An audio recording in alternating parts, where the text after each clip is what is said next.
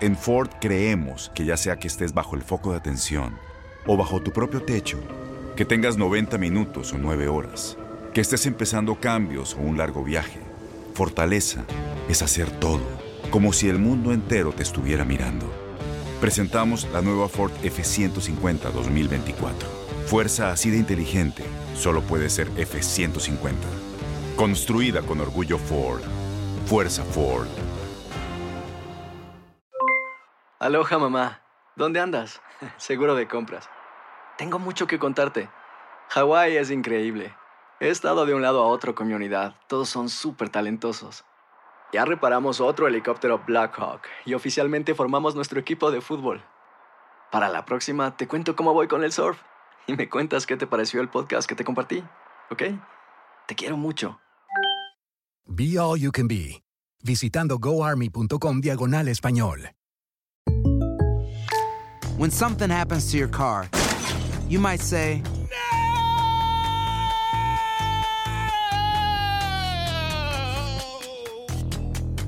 My car. but what you really need to say is something that can actually help. Like a good neighbor, State Farm is there. And just like that, State Farm is there to help you file your claim right on the State Farm mobile app. So just remember, like a good neighbor, State Farm is there. State Farm, Bloomington, Illinois. Boost Mobile tiene una gran oferta para que aproveches tu reembolso de impuestos al máximo y te mantengas conectado. Al cambiarte a Boost, recibe un 50% de descuento en tu primer mes de datos ilimitados. O, con un plan ilimitado de 40 dólares, llévate un Samsung Galaxy A15 5G por $39.99. Obtén los mejores teléfonos en las redes 5G más grandes del país. Con Boost Mobile, cambiarse es fácil. Solo visita boostmobile.com. Boost Mobile, sin miedo al éxito. Para clientes nuevos y solamente en línea, requiere AroPay. 50% de descuento en el primer mes requiere un plan de 25 dólares al mes. Aplican otras restricciones. Visita boostmobile.com para detalles. El mejor fútbol del mundo te da la bienvenida a una emisión más del programa especial de fútbol europeo. Estás entrando a la élite del balompié. Solo los mejores pueden jugar aquí. Vive la pasión del fútbol europeo. Iniciamos.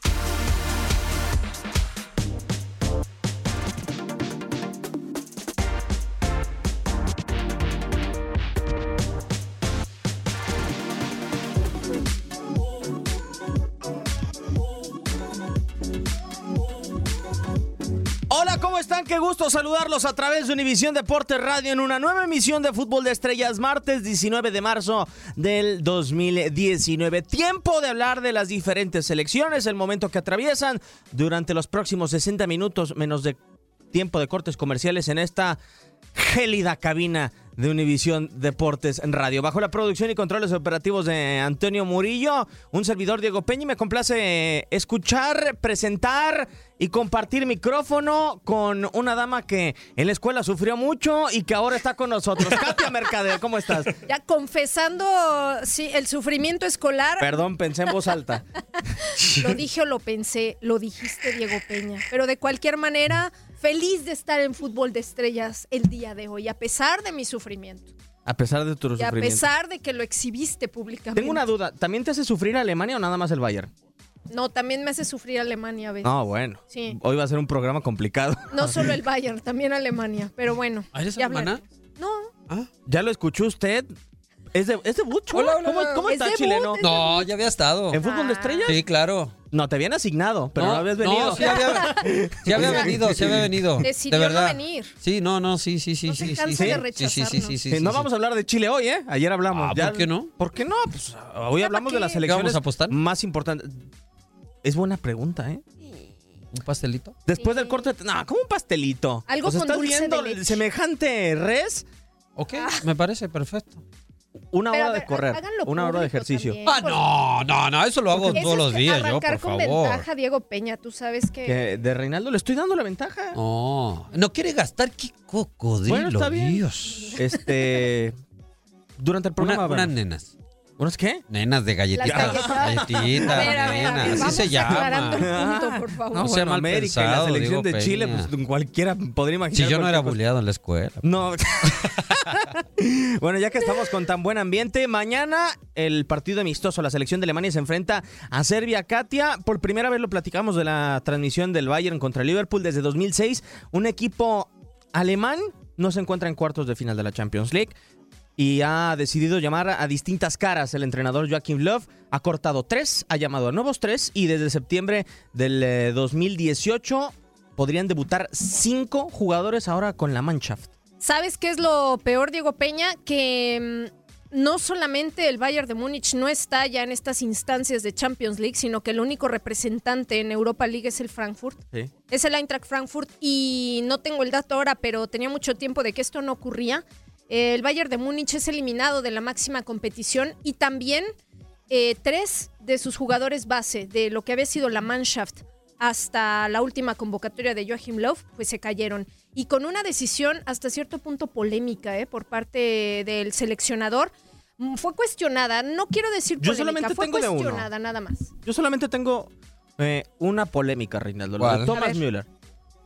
El resto, los otros dos, Mm. había que ponerles moto para llegar al balón. Pero Müller tampoco es titular en el Bayern. O sea, yo No, sé que es no, un pero a ver, referente en la o sea, selección, pero... ¿Tienes un delantero que hoy te garantiza goles en Alemania? Digo, yo sé que Müller ahorita no está pasando por un buen momento, No, pero Timo Werner, No, Timo Leroy Werner no- Sané, no ha terminado de explotar, ¿eh? no. Viene en decadencia la selección alemania, ¿no? Como que ya cumplió parte de su ciclo. Lógico que lo que hace Love es por el cambio generacional que también tiene que hacer y lo hace cada selección, ¿no? Lo están haciendo muchas selecciones en el mundo. Pero sí, sí es extraño, ponte jugadores importantes que juegan en un equipo importante como el Bayern, o sea, que, que realmente el técnico no sé cuál será su, su, su excusa o su situación por qué no los convoca, será por ya por la edad o qué, no pero sé. de Müller con 28 años. A mí se me hace A muy mí raro. también se me hace muy O raro. por lo o sea, del vestuario, a lo mejor algo interno. eh, Últimamente ha habido muchas renuncias o, o algunos han ido a regañadientes. O sea, si por ejemplo nos quejamos de la selección mexicana, Katia, por ejemplo el caso de Mesut Özil terminó renunciando, Ilkay Gundogan va, pero a pesar de la situación de cómo es tratado, o sea, ya hay un, un roce que va más allá de la cancha con los jugadores. Lo que pasa es que el tema de Mesut Özil fue realmente polémico en su momento, ¿no? Eh, el tema de... O sea, no es que no quisiera, pero es que ha habido bajo protesta y mucho se le señaló, no por su calidad, sino por el tema político. Y lamentablemente eso fue algo que mermó al interior de la selección alemana. Dicen, bueno, si no quieres estar aquí, pues no estés, simplemente hay que decirlo, ¿no? Y hay que expresarlo. Entonces, a mí el tema de Jerome Boateng y Mats Hummels, que te, te quedas sin dos hombres eh, fundamentales en tu defensa y dos centrales, sí habían tenido una baja, especialmente Jerome Boateng. Mats Hummels ha tenido como altibajos, creo yo. Y sí les falta, eh, o les faltaba, este tema de, mm, no sé si ponerlos a punto en, en cuanto a condición física, eh, pero estaban siendo muy lentos. Y todavía a mí me sorprende el tema de, eh, justamente de Thomas Müller. Muy joven a mí, referente también. Yo no sé, eh, o sea, a ver, si vas a prescindir de ellos, también si es la forma indicada, todavía mandando ahí una carta, haciéndolo público, en donde no vas a volver a convocarlos nunca más. Ahora lo ¿Por de Mesut Özil a muchos muchos exjugadores de antaño pues siempre criticaron a Mesut Özil por su rendimiento en la Como selección, Mourinho, ¿no? como lo trajo en Real Madrid. Nunca gustó lo que ejercía en, en- en Alemania Mesut Özil por, por su fútbol lento, como que es medio flojón, ese fútbol pausado que tiene, pero pues o sea, tiene una calidad impresionante el jugador alemán. Pero ahora, te vas a detener, Choro, a pensar lo que te puede dar Mesut Özil. Para mí, Mesut Özil vive parte de lo que hizo en Real Madrid. No digo que todo, porque al final de cuentas creo yo que, por ejemplo, tenía más calidad que Ángel Di María, pero Ángel Di María la diferencia era que se la rompía en el conjunto blanco y que se terminó yendo por un disgusto con Gareth Bale y con la directiva del conjunto del Real Madrid. Pero Mesut Özil para mí tenía mucho más calidad y Mesut Özil seguía viviendo o sigue viviendo de lo que hizo en Sudáfrica 2010 y en el Werder Bremen. Y sí, pero a ver, lo que está haciendo en Arsenal, lo que hace en Arsenal, ¿no te gusta? No, sinceramente ¿No? no. Cre- Creo que aporta un poco más Aaron Ramsey y la próxima temporada lo podríamos llegar a ver cuando tenga que salir Lo que Ramsey. pasa es que ha tenido muchas lesiones también Özil, ¿no? O, o- o se me hace que es de Bueno, esos jugadores que cuando quiere jugar, juega. y, y tiene una lesión eh, fuera de la cancha tremenda. O sea, que el papá sea tu representante también. te, te mete mu- muchas ideas en la cabeza. Sí, o sea, cuando...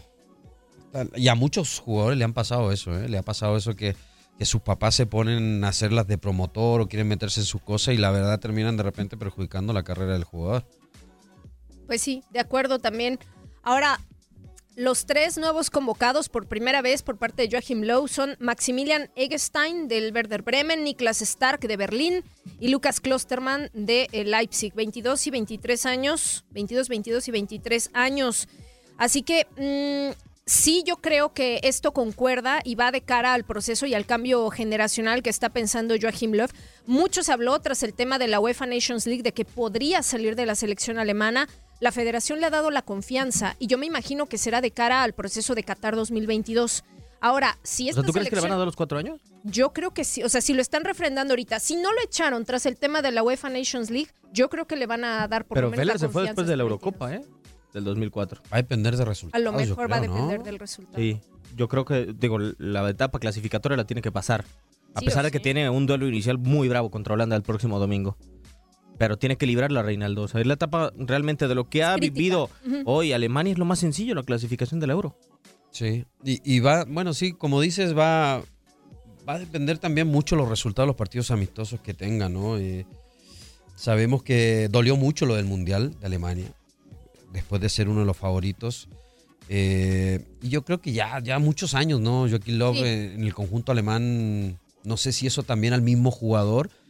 Y a ese jugador que tuvo tantos años, es por eso que a lo mejor ahorita los está sacando, ¿no? Sí. Para que no sean un problema dentro, dentro de la selección. Y esos mismos jugadores que a lo mejor ya también están un poco, estaban un poco fastidiados con Joaquín Love. Y yo tengo la duda, Katia, si realmente el jugador está hecho, el alemán está hecho para durar más mundiales o, o pocas ocasiones. Digo, porque por ejemplo uno voltea y ve, Oliver Kahn nada más jugó una Copa del Mundo, que fue la del 2002. Ha habido un- una cantidad impresionante de jugadores que no han jugado más de dos Copas del Mundo con la selección de Alemania. El caso, por ejemplo, de Thomas Sí. Müller, 2010, 2014, bueno, y ahora 2018. 18. Pero, y me pregunto, ¿es porque Alemania es tan competitivo, porque tiene tantos jugadores, o porque realmente no pueden durar más los jugadores alemanes? A lo mejor es una combinación, ¿no? De factores. O sea, puedes tener muy buenos jugadores, pero a lo mejor están cerrando un ciclo. Yo no sé si sea decisión exclusivamente de Joachim Löw o también de la federación en conjunto en sacar eh, ya a estos jugadores, por ejemplo, estos tres que hemos mencionado, y empezar a hacer hueco para los nuevos de cara al Mundial de 2022, que antes tienes la Euro. Sí, Alemania siempre ha sido competitivo, ¿no? Siempre se ha caracterizado por eso. Oliver Kahn yo creo que fue un portero, para mí uno de los mejores del mundo, pero que brilló específicamente ya más a nivel eh, Champions, o sea, a nivel Copas de Europa. Em, con selección, como bien dices, pues tuvo un ciclo corto en realidad. O sea, para mí fue brilloso con el selección, Bayern. ¿no? Sí, yo no sé si era por su carácter. Pero bueno, Y no ahora, ahora en sí la selección alemana en general está pasando un mal momento. O sea, si Sí. tú te pones a ver el mismo Neuer también, ¿no? Después de su lesión, como que no ha vuelto a ser el mismo Manuel Neuer. muchísimo. Sí.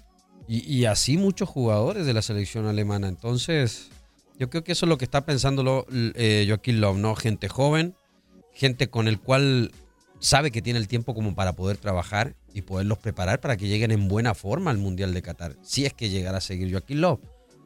Vamos a escuchar sí, eh, pero- precisamente esta pieza de 2014, del año en donde fueron campeones del mundo a la actualidad. Solamente tres elementos sobreviven a la selección de Alemania.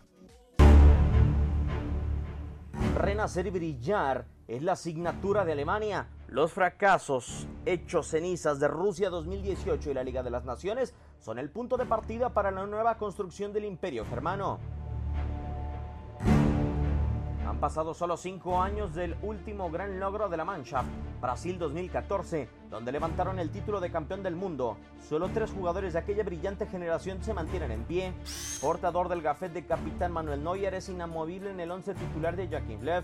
Ni la más brillante de las actuaciones de Marc-André Stegen pueden mandar al banquillo al portero del Bayern Múnich. En defensa, Matías Ginta es otro elemento que ha logrado conservar su lugar en el cuadro alemán, así como Toni Kroos, a pesar de que el mediocampista no vive su mejor momento a nivel de clubes con Real Madrid. Desde el pasado 9 de septiembre del 2018 hasta la fecha, la revolución no se detiene. Debucharon Tiro Kera y Nico Schulz de Paris Saint-Germain y Hoffenheim. Es turno en la nueva convocatoria para tres nuevos elementos: Niklas Stark, Lucas Klostermann, así como Maximilian Eggstein, jugadores de Hertha Berlín, Red Bull Leipzig y Werder Bremen. Con la hecatombe del 2018, la nueva Alemania resurge de las cenizas y prepara todo para la Eurocopa del 2020.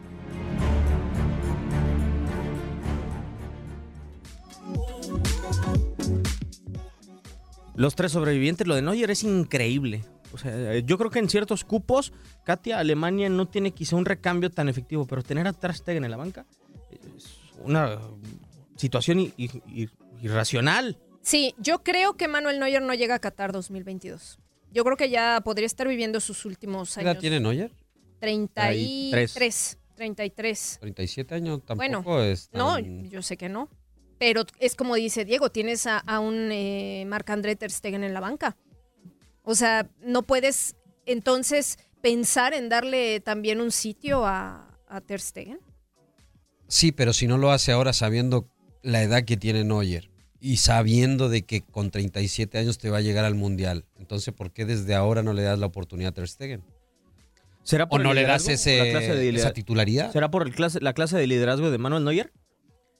Digo, porque, por ejemplo, ahora que hablábamos de Oliver Kahn, recuerdo mucho las frases que dijo antes de Alemania 2006, cuando no fue titular y cuando Jens Lehmann, que para mí no era mejor portero que Kahn. No. Ah, Ok, no. a- acá, voy a, apo- No, no, no. acá voy a apoyar desde la banca. Y nunca hemos sabido de Manuel Neuer que declare de esa manera. O sea, el Manuel Neuer se mantiene totalmente al margen de la situación.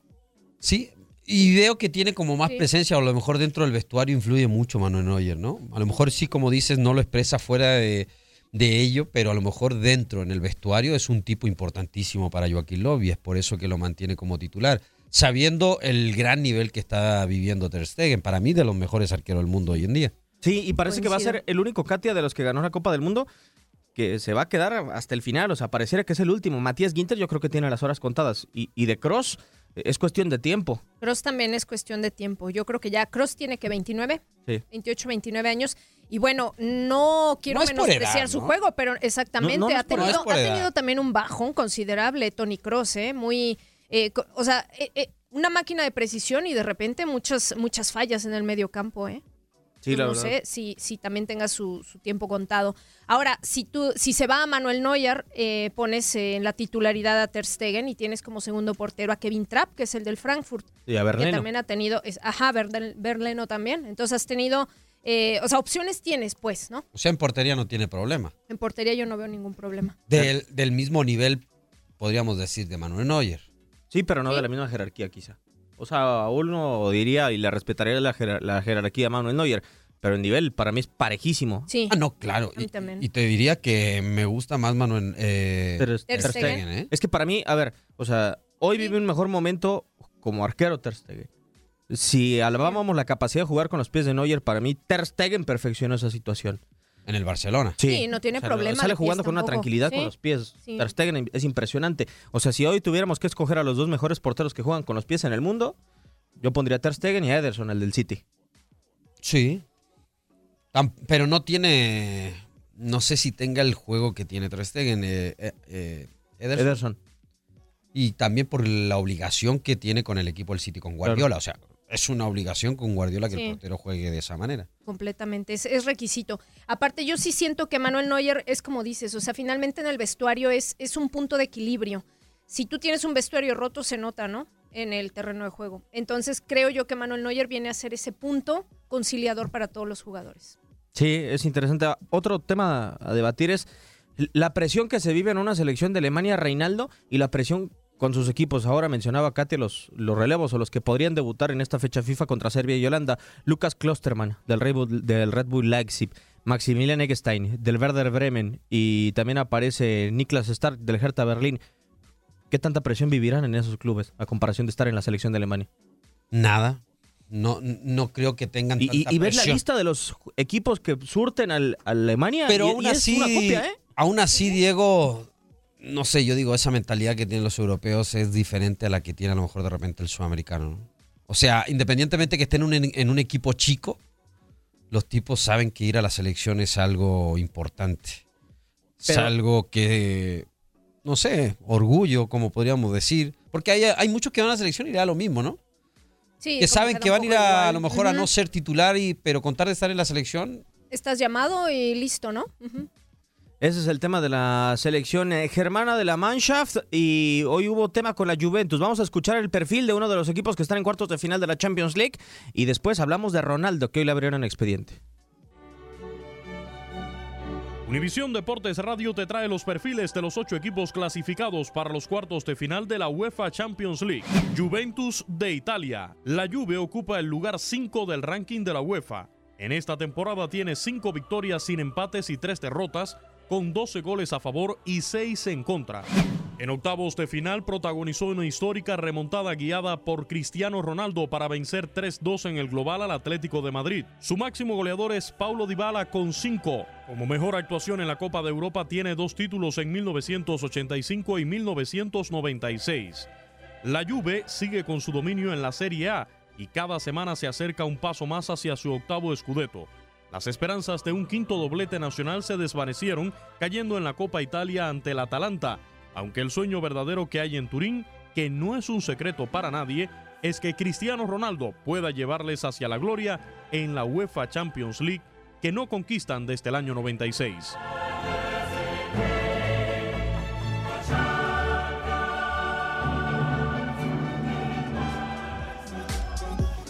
Uno de los equipos que estará en la ronda de cuartos de final de la UEFA Champions League y ayer Mejor dicho, le abrieron expediente a Cristiano Ronaldo. ¿Qué sería lo justo? Si a Simeone lo multaste solamente y lo dejaste estar en el banquillo contra el cuadro de Turín por el mismo gesto, ¿qué sería lo justo, Katy? Lo mismo. ¿Lo mismo? ¿Misma sanción? O sea, a pesar de reincidir y de burlarse de la afición del Atlético de Madrid.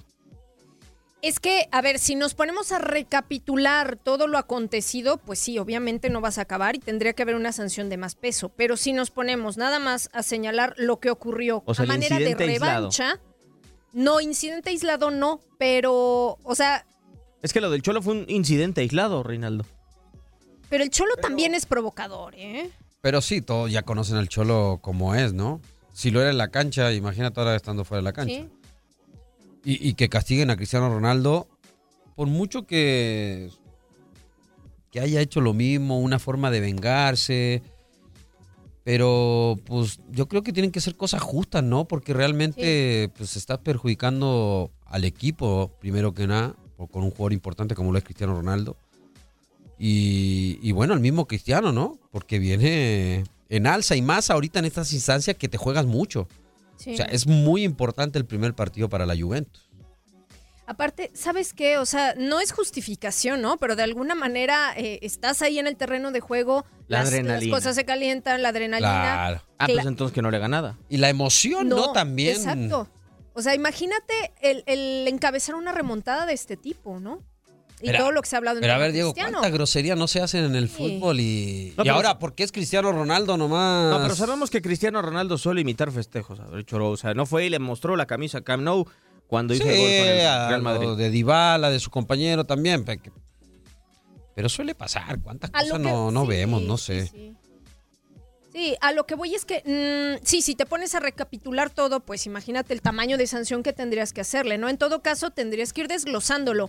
En su momento hubo tal situación, bueno, pues en ese momento haces una sanción y le abres un expediente, lo mandas al tribunal, le cobras una multa, etcétera. Pero ahorita este es un hecho, no voy a decir aislado, pero es un hecho concreto. O sea, esto es algo que ocurrió que puede ser en tono de burla, en tono de decirle al cholo, ah, mira, ¿no? O sea, lo que, lo que tú me dijiste, aquí pero, está de pero imagínate, Cristiano, acuérdate de todas las cosas que le gritaron en el Wanda. o sea, se tuvo que comer un montón de cosas. Y, quieras o no, quedas con eso grabado y, luego que des vuelta de esa manera al partido. O sea, la gente tiene que entender y tiene que estar ahí adentro también. Eh, es mucho muy difícil de repente de poder explicarlo, ¿no? Yo por el lado que lo veo es Cristiano Ronaldo, ¿no? Igual es una, un personaje muy público, una persona que muchos niños lo siguen y a lo mejor por ese lado lo vería el lado malo, ¿no?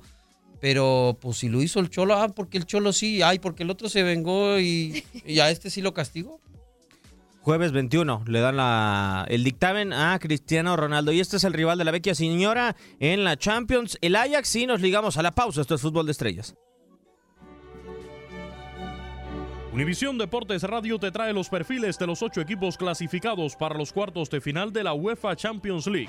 Ajax de Holanda ocupa el lugar 22 en el ranking de la UEFA. Esta temporada tiene ocho victorias, cinco empates y una derrota, con 29 goles a favor y 12 en contra, incluyendo la fase de clasificación. En octavos de final venció 5-3 en el global al Real Madrid. Su máximo goleador es Dusan Tadic. El Ajax de Holanda registra como mejor actuación en la Copa de Europa cuatro títulos en 1971, 1972, 73 y 1995. La pasada temporada el Ajax se estrelló en Europa en agosto, ahora en plena pelea por liga holandesa con el PSV Eindhoven, superó tres rondas de clasificación para ser capaz de no perder en la fase de grupos contra el Bayern en dos partidos y sumar 12 puntos por delante de Benfica y el AEK de Atenas. En los octavos de final, tras una derrota sin fortuna por 1-2 contra el Real Madrid, el Ajax derrotó al vigente campeón por 4-1 en la capital de España. Así puso fin al reinado de más de mil días del Madrid como campeón de Europa.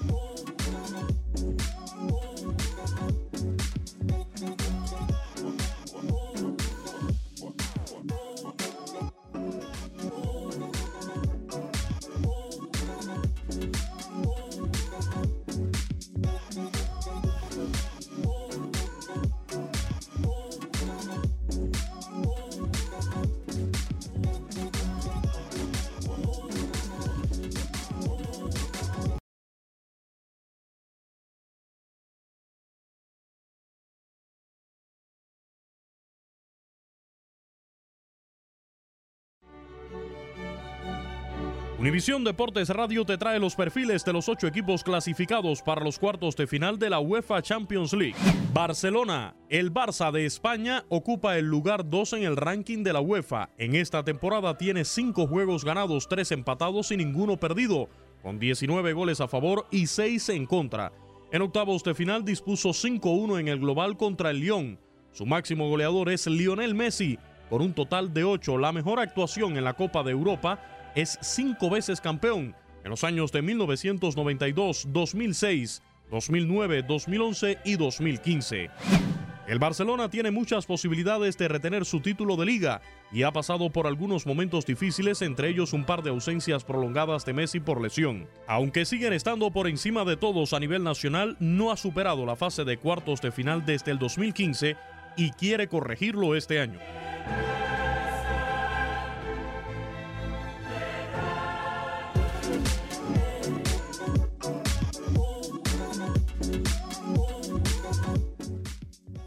El Barcelona, otro de los contendientes dentro de los cuartos de final, ahí se ha quedado durante los últimos tres años el equipo de Ernesto Valverde. Y con relación al Barcelona, es el regreso de Leo Messi y de Cristiano Ronaldo también a sus respectivas elecciones desde Rusia, que no los veíamos ambos. Desde Rusia, efectivamente, nueve meses, ¿eh? Nueve meses sin eh, ser llamados a selección o sin haber regresado a selección, yo creo que o sea, ambos son regresos muy esperados, ¿no? Retornos que eh, marcan también una, una pauta. Eh, yo no sé quién está más feliz, si Argentina o Portugal, por el regreso de ellos.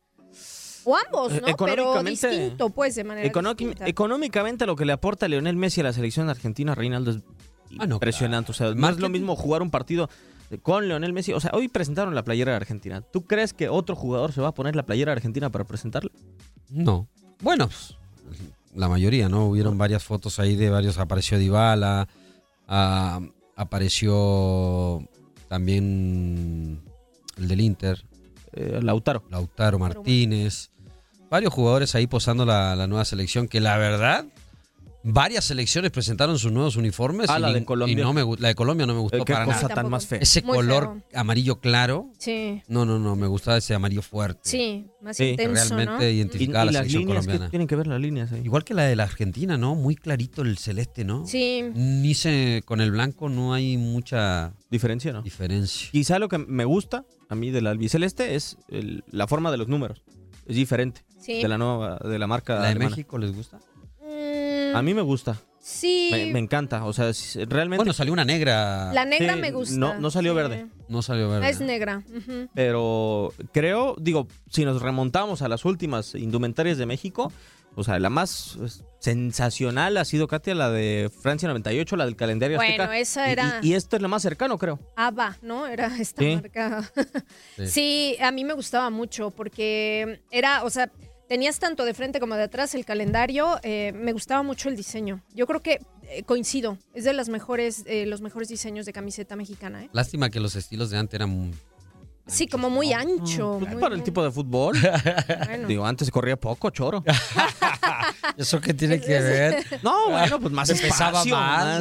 no. Llenabas mejor la camiseta Es entonces, correcto, ¿no? sí, ahora... Sí, pero volviendo- a- ahora un entrenador para que sepa qué tan bien o qué tan mal está el jugador le pone el jersey. Ah, no, eso sí. si te ha pasado aquí, lo quieres decir. ¿eh? Ahora, volviendo sí. a lo de Messi, sí, yo creo que todos sabemos lo que, lo que pasa con Messi y, y la gente argentina, mucho que lo quieren, mucho por lo que no ha podido lograr, no lo quieren, muchas críticas hacia el astro argentino. Pero mucha gente que yo creo que igual esperanzada, ¿no? De, de poder eh, ver a este, nuevo, a este nuevo Messi con nuevos jugadores, porque sí creo que hay nuevos jugadores en esta selección, mucho jugador joven. Eh, y, y- y creo que puede ser la última opción de Messi poder eh, ganar un mundial, ¿no? O sea, que digo, Argentina no la va a tener fácil para clasificar, ¿eh? No, para Va empezar. a no lo estar muy peleada la clasificación en Sudamérica, pero sin duda yo igual pongo a Argentina dentro de esos cuatro o cinco que puedan ir. Y, y- y bueno, ahí va a estar lo de Messi, ¿no? Que yo creo que es su última oportunidad de poder eh, brillar en un mundial. ¿Cómo es lo que espera la gente argentina? Y yo creo que hasta el mismo Messi, ¿no? Sí. Qué contrastante, ¿no, Katia? O sea, ¿por Mm. qué uno se ausenta de la selección de Argentina y por qué el otro se ausenta de la selección de Portugal? Uno, para mí, eh, es por cansancio. Lo de Cristiano Ronaldo es por agotamiento. O sea, porque la cantidad de partidos ya no le da para más, porque Sí. es más grande que Lionel Messi en edad. Y el otro es por decepción. Sí, sí, sí. Sí, porque ¿Pero aparte. ¿Cuántos años tiene Messi? perdón? Messi tiene 31. Uno. Y Cristiano va para los 35. 34. 34, 35 Son años. tres añitos, ¿no? Sí, son tres años. O sea, pero Cristiano Ronaldo es este jugador que ha trabajado su físico de una manera brutal siempre, ¿no? Yo, yo, yo sé que los rendimientos no pueden ser los mismos y que la edad de cualquier manera va mermando, ¿no? Un poquito la, la condición y el exceso de partidos, el calendario saturado tanto de clubes como de selecciones, pues sí pueden poner ahí un puntito, ¿no? Un foco rojo. Yo no sé, eh, a Leo Messi siempre se le ha exigido muchísimo eso. Es de las grandes cosas que, que se le señala por parte de afición, de prensa argentina, el no eh, haber ganado un mundial. Pero yo creo precisamente, Reinaldo, por eso que es la, farsa, la falta de personalidad de Messi. Hoy, ¿cuándo hemos visto a Leonel o hace cuánto que no veíamos a Messi en algo que no fuera oficial, en un partido amistoso? O sea, hace un montón. o sea, el tipo ya no puede meterse con la selección de Argentina en partidos amistosos porque igual se lo terminan cargando. Y sí, lo que pasa es que lleva esa, es- esa comparación con Maradona, ¿no? La lleva a cargar en el cuerpo, o sea, yo creo que para Messi es difícil podérsela sacar, ¿no? Pero es odioso eso, ¿eh? Pues sí, porque el tipo, quieras o no, ha logrado todo, ha ganado todo. En otra época. Ha en otra época. Sí, lástima que no ha, ha llegado a finales con su selección, pero no las ha podido ganar nomás. Sí, a mí, a mí eso me intriga también de la selección argentina. En individualidades yo no cuestiono nada. O sea, tiene, tiene muy buenos jugadores, pero no logran cuajar. O sea, no logran cuajar en conjunto, creo yo. Es que No, no, a ver, no, hombre, o sea, en un 80% creo yo, ¿eh? Y hacen ese comparativo con Cristiano, ¿no? Porque dicen, ah, Cristiano ganó la Euro. La euro.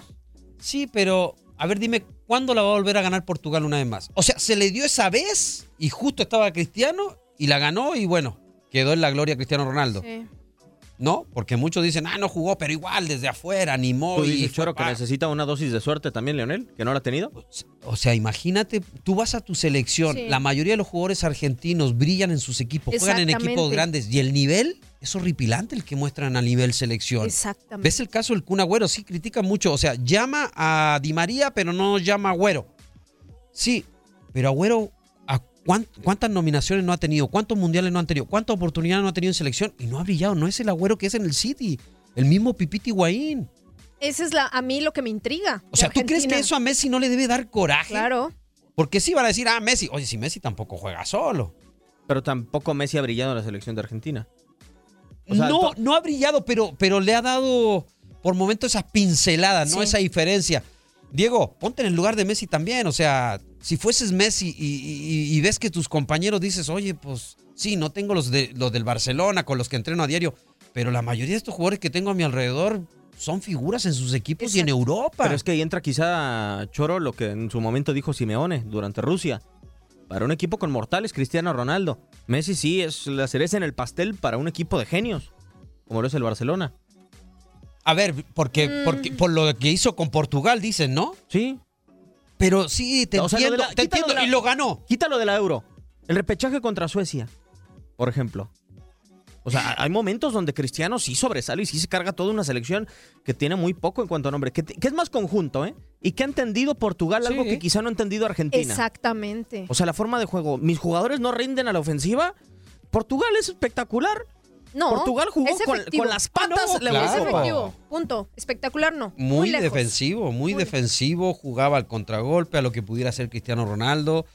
Y sí, el tipo también tiene, podríamos decir, esa suertecita también, ¿no? Que aparece en los momentos más difíciles de su equipo y a lo mejor, o de su selección, cosa que a Messi no le ha pasado. Bueno, apareció en la clasificación ante Contra Ecuador. Pero lo que pasa que a Messi sí. A ver, dime, Cristiano, ¿qué tanto brilló en el Mundial? Poco. No. En el O, partido o contra en los mundiales que ha estado, ¿cuánto ha brillado Cristiano? En el del 2006 Y no se le sí critica tanto como se le critica a Messi. Sí, o sea, Messi que creo pasa- que tiene más, más responsabilidad Sí, en los o sea, se, se- se le resalta a Cristiano Ronaldo ese liderazgo o, o en esos momentos Sí. difíciles que lo ha necesitado Portugal, Y queramos o ha no, sobresalido. queramos o no, Reinaldo, Katia, la historia de una y otra selección. ¿Cuántos mundiales no tiene la selección de Argentina? ¿Cuántos no tiene jugados Portugal? O sea, uno voltea y ve la selección de Argentina y toda la cantidad de históricos que hay. Ya no digamos nada más Maradona. Y, y volteas a ver a Portugal y te acuerdas de Eusebio. ¿Te acuerdas de los que estuvieron en el 2002? De Figo, Rui Costa, Costa. Carvalho. Y ya, Y, y ya. Y ya, sí, claro. no hay más. No hay más en la O selección. sea, hay más motivos de pedirle algo a esta Argentina. Sí, claro, por la historia que tiene Históricamente. Argentina. Sí, claro, la historia que tiene. O sea, siempre ha tenido selecciones competitivas. Sí. En varias generaciones, porque tampoco todas las generaciones han sido competitivas. No, ni Pero en la mayoría sí ha tenido jugadores de mucha calidad. Vamos a escuchar esto, el regreso de Lionel Messi y de Cristiano Ronaldo, en qué circunstancias se da ahora durante esta fecha FIFA.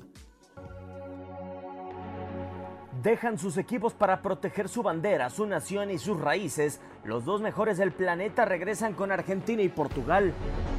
Decepcionado por la eliminación ante Francia en octavos de final en la pasada Copa del Mundo, Leo Messi se ausentó durante los últimos seis encuentros del albiceleste, en los que solo perdieron ante Brasil y se midieron a Colombia, Guatemala, Irak y México en dos ocasiones. Eh, Para todos fue un palo grandísimo el Mundial, para él creo que también, inclusive más. Este, la decisión del cuerpo técnico era que no, que no venga. Será la primera cita de Leo Messi con Lionel Scaloni como entrenador del equipo argentino. Ambos fueron compañeros mundialistas en 2006. Con un nuevo equipo y con reciente actuación deslumbrante, Cristiano Ronaldo comienza con Portugal el camino para defender el título conseguido en Francia tres años atrás. con la Juve y puede ser aquí para el 3 a 0 enfrente a su afición. Se viene Cristiano.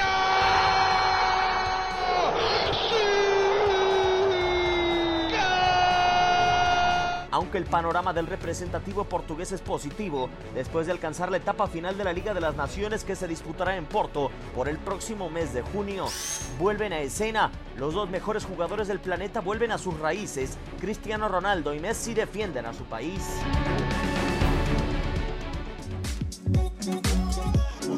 Así llegan uno y otro.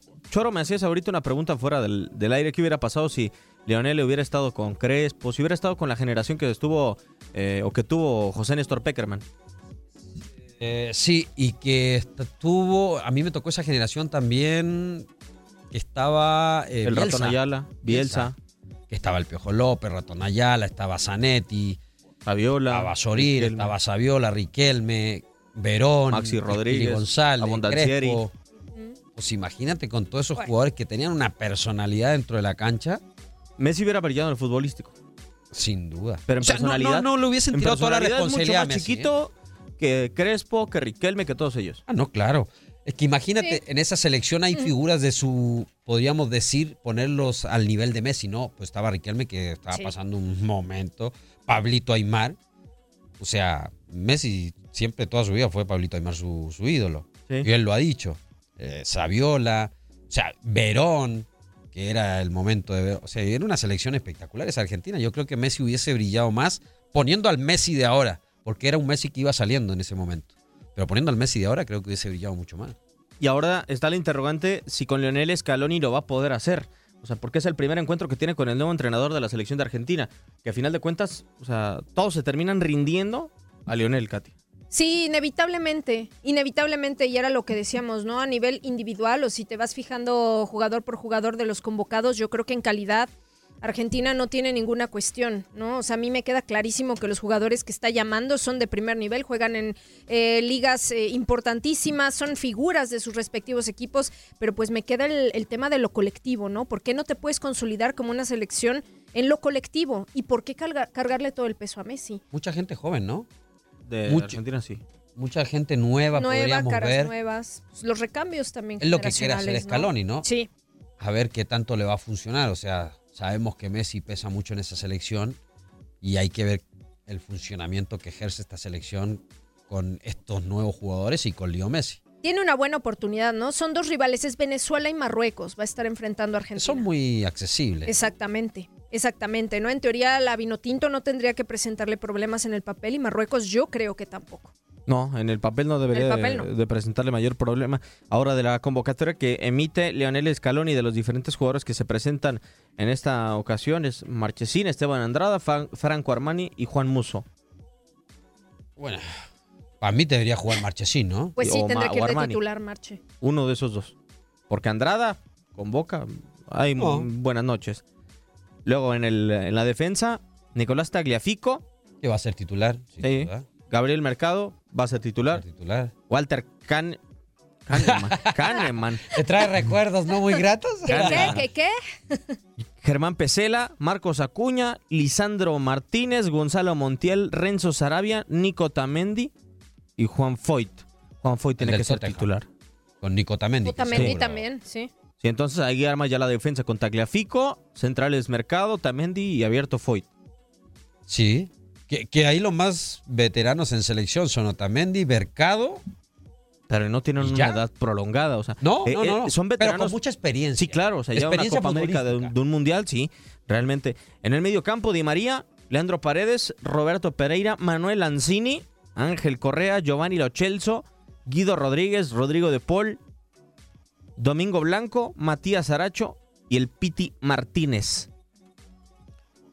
A ver, si, si te Yo pones- pondría- si, si escuchas a esos jugadores, tampoco son jugadores muy brillantes. No. O sea, no son jugadores argentinos que brillen en Europa, ¿eh? Pero ahí- ahí, ahí por los Chelsea, nomás que creo que Pero Messi. sí, pero sí puedes armar un buen conjunto. Por ejemplo, yo pondría a Leandro Mi contención titular sería Leandro Paredes, Sí. el del Paris Saint Germain. Ujú, ujú.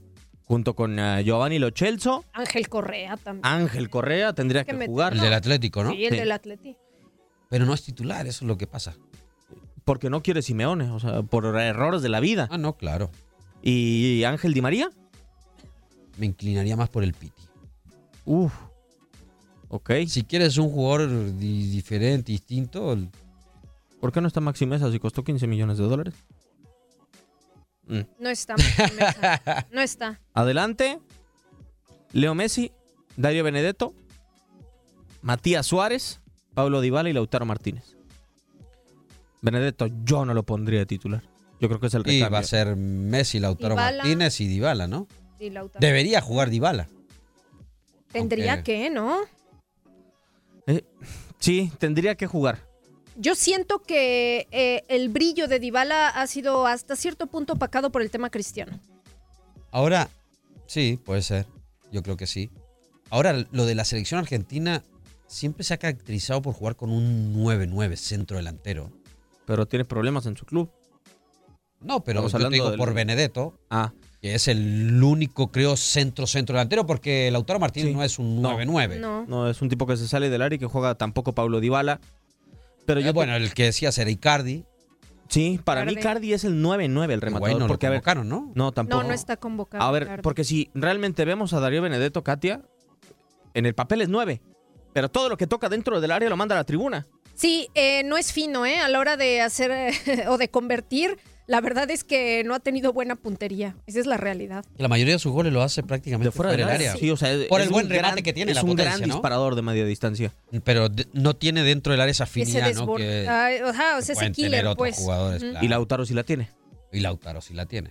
Y en el Inter ha ido mejorando, ¿eh? Que le costó Sí. muchísimo al fútbol italiano, ¿eh? Sí, sí, sí, le ha costado muchísimo. Apenas recién lo han dejado de titular algunos partidos después de esta racha que en la que no ha podido jugar eh, Mauro Icardi. Pero veremos qué le depara a la selección de, de Argentina. Y a la ¿Irá a tener chance Guido Rodríguez, perdón? Uf. Fíjate que a mí no me desagrada Guido tampoco. Rodríguez en el medio, ¿eh? No. No, en alguno de los dos partidos seguro que tendrá algún, algunos minutos, ¿no? Pienso Debe- yo. Debería de tenerlos. Guido no es el clásico contención argentino. Para mí, o sea, no es el, el clásico El argentino. metedor, dices. el- No, sí, metedor sí. Pero no tiene desplazamiento tan rápido. Guido es más bien un contención de ubicación. O sea, por ejemplo, si tú lo comparas con Guido Pizarro, el de Tigres, eh, incluso es hasta cierto punto parecido en algunas cosas a Marcone, que se perdió el llamado a la selección de Argentina. ¿Guido?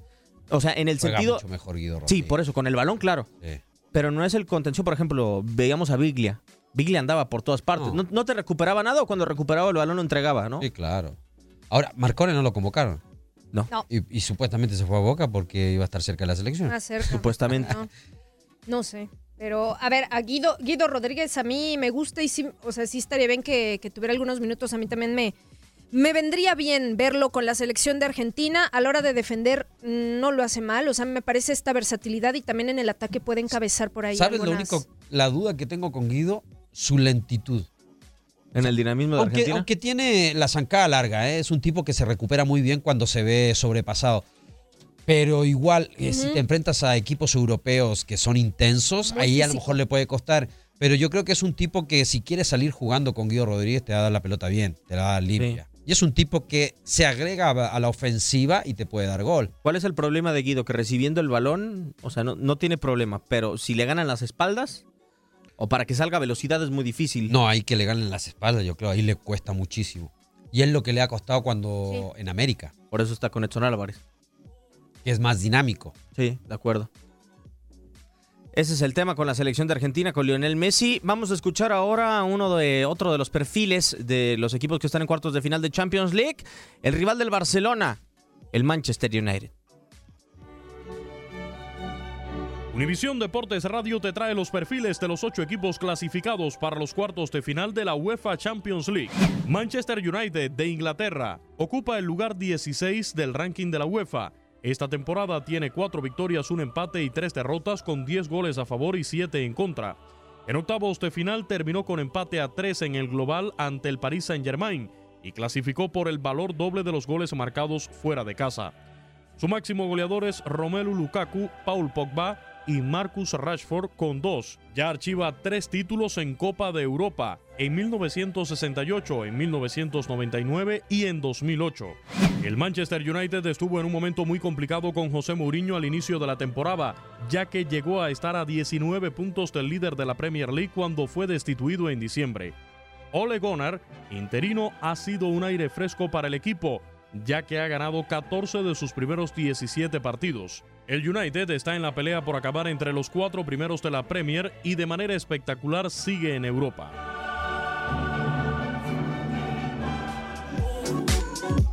También con los Estados Unidos habrá actividad internacional y esta es la previa del duelo en contra de Ecuador. La selección de los Estados Unidos se medirá a su similar de Ecuador en duelo amistoso de esta fecha FIFA. Estados Unidos derrotó a Ecuador en sus últimos dos enfrentamientos, ambos como local en 2016. Además, no tuvo victorias ante Ecuador en sus primeros ocho enfrentamientos y su saldo fue de cuatro empates y cuatro derrotas. Sin embargo, ganó cuatro de los seis siguientes. Estados Unidos acumula tres partidos sin vencer a equipos de Conmebol, ya que empató con Perú a un gol y perdió contra Colombia 4-2 y Brasil 2-0. Ecuador ganó cuatro de los últimos seis partidos que disputó con Hernán Darío Gómez como entrenador, con un empate y una derrota. Todos los juegos fueron amistosos internacionales en 2018.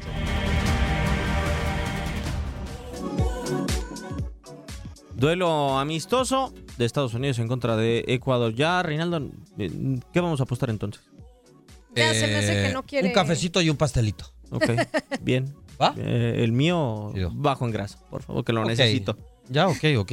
Te lo preparo yo, bajo en grasa. Ok, perfecto. Bajo la producción y controles operativos de Toño Murillo, Katia Mercader. Hoy no hubo bullying. Muchísimas gracias. Hoy no hubo bullying. Gracias, muchachos. Los quiero. Gracias. Aquí nos escuchamos pronto. Eh, Choro, acá te esperamos todas las veces que quieras. ¿eh? Claro, cuando Sí, quieran. A ver cuándo vuelves. Muchas gracias, bendiciones, un placer. Un servidor, Diego Peña, le da las gracias. Esto fue Fútbol de Estrellas.